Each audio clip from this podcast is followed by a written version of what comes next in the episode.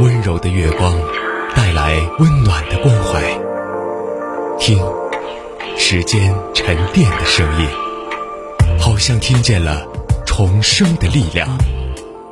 九七三的声音，让文字滋养我们，让温暖洒满你的心房。九七三的声音，把整个世界说给你听。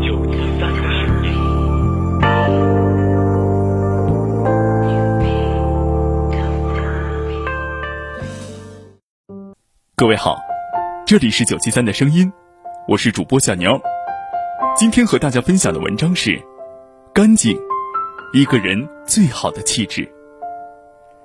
诗人顾城曾经说过，一个人应该活的是自己，并且干净。最近电视剧《安家》里，八十岁的宋爷爷和六十七岁的江奶奶相濡以沫的爱情故事让人动容。可最打动我的，是多年过去。他们干净如初。从老洋房里走出来的这一对过了花甲之年的夫妻，一身笔挺的西装，一袭素雅的旗袍，一头利落的发型，一丝不苟的妆容，一个温润，一个恬静，一开口，整个世界都慢了下来。是的，人到了一定年纪，见多了油腻，看过了浮躁，渐渐会发现，活得干净。有多么难得，它能一眼映见我们灵魂的底色。干净，让一个人的身上有了诗意。有这样的一段话：你选择过什么样的生活，就会成为什么样的人。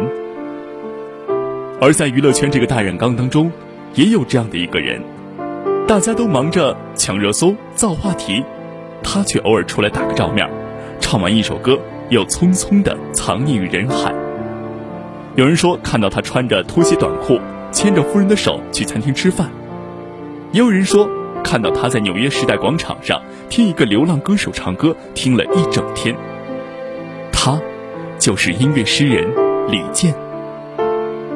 高晓松曾经这样感叹道：“我们身边的这一波人都不是当初的模样了，只有李健还是当年的那个李健。”几年前，一个合唱团发行了一把宋词唱成歌的专辑，还特意邀请李健来唱了两首。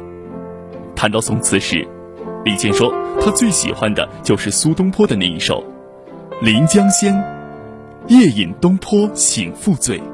在那一刻，我有些明白了，人们之所以说李健是音乐诗人，不仅仅是他能把一首又一首好听的歌曲温柔吟唱，更重要的是。他活成了自己，并且干净。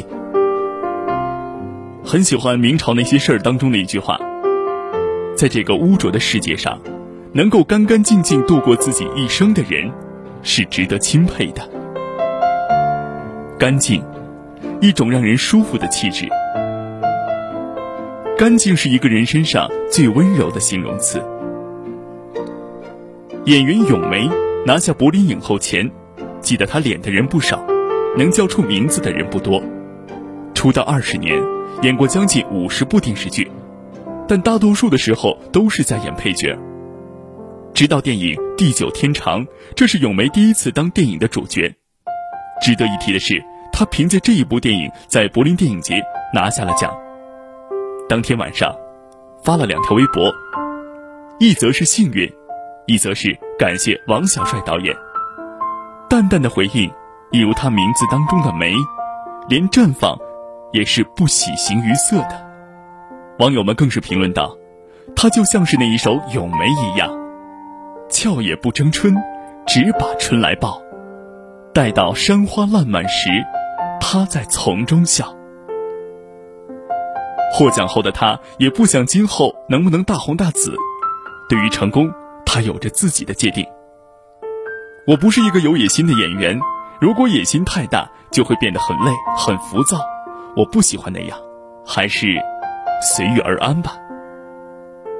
想起孟德斯鸠说过：“美必须干干净净、清清白白，在形象上如此，在内心更是如此。干净，一个人最好看的样子。”古人常说“相由心生”。作家木心，他曾三次入狱，手指遭折，作品被烧，却活得干净纯粹。观他的人都会认为他一定会衣衫褴褛地爬出来。谁知道出狱那天，他面带微笑，腰板挺直，裤子上还有笔直的裤缝，皮鞋擦得锃亮，干净极了，优雅极了。多年后，梁文道看到母亲五十岁的照片时，特别的惊讶。这哪里像是一个坐过牢的人？好奇怪，好奇怪的一个人。因为入狱过的作家难免身子会驼，神情会有些沮丧、惶恐，但是他没有，他精气神儿很足。人生最难得，是经历种种，仍旧有颗干净的内心。内心的干净，就是心里没有后悔的事，没有亏心的事，没有想不开的事，不为名所累，不为利所役，清清白白做人，干干净净做事。如果患得患失，心浮气躁，人生就会疲惫不堪，了无生气。唯有保持一颗干净的心，不眼热权势，不艳羡富贵，活得纯粹，活得明白。如山野清风般自在，披星戴月的奔波，只为一扇窗。当你迷失在路上，能够看见那灯光，不知不觉把他乡当做了故乡。只是偶尔难过时，不经意遥望远方。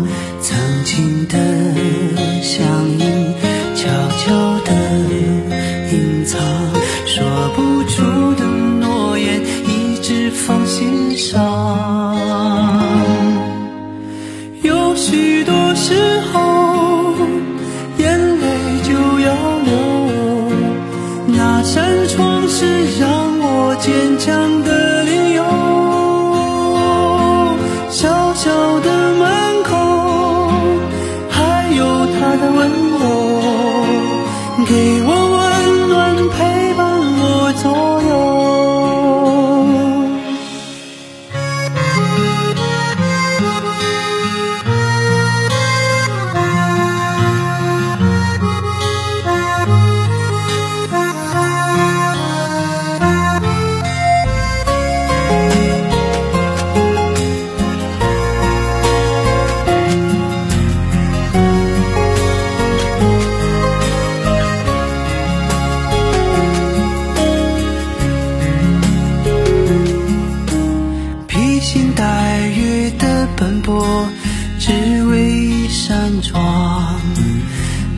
你迷失在路上，能够看见那灯光，不知不觉把他乡当做了故乡。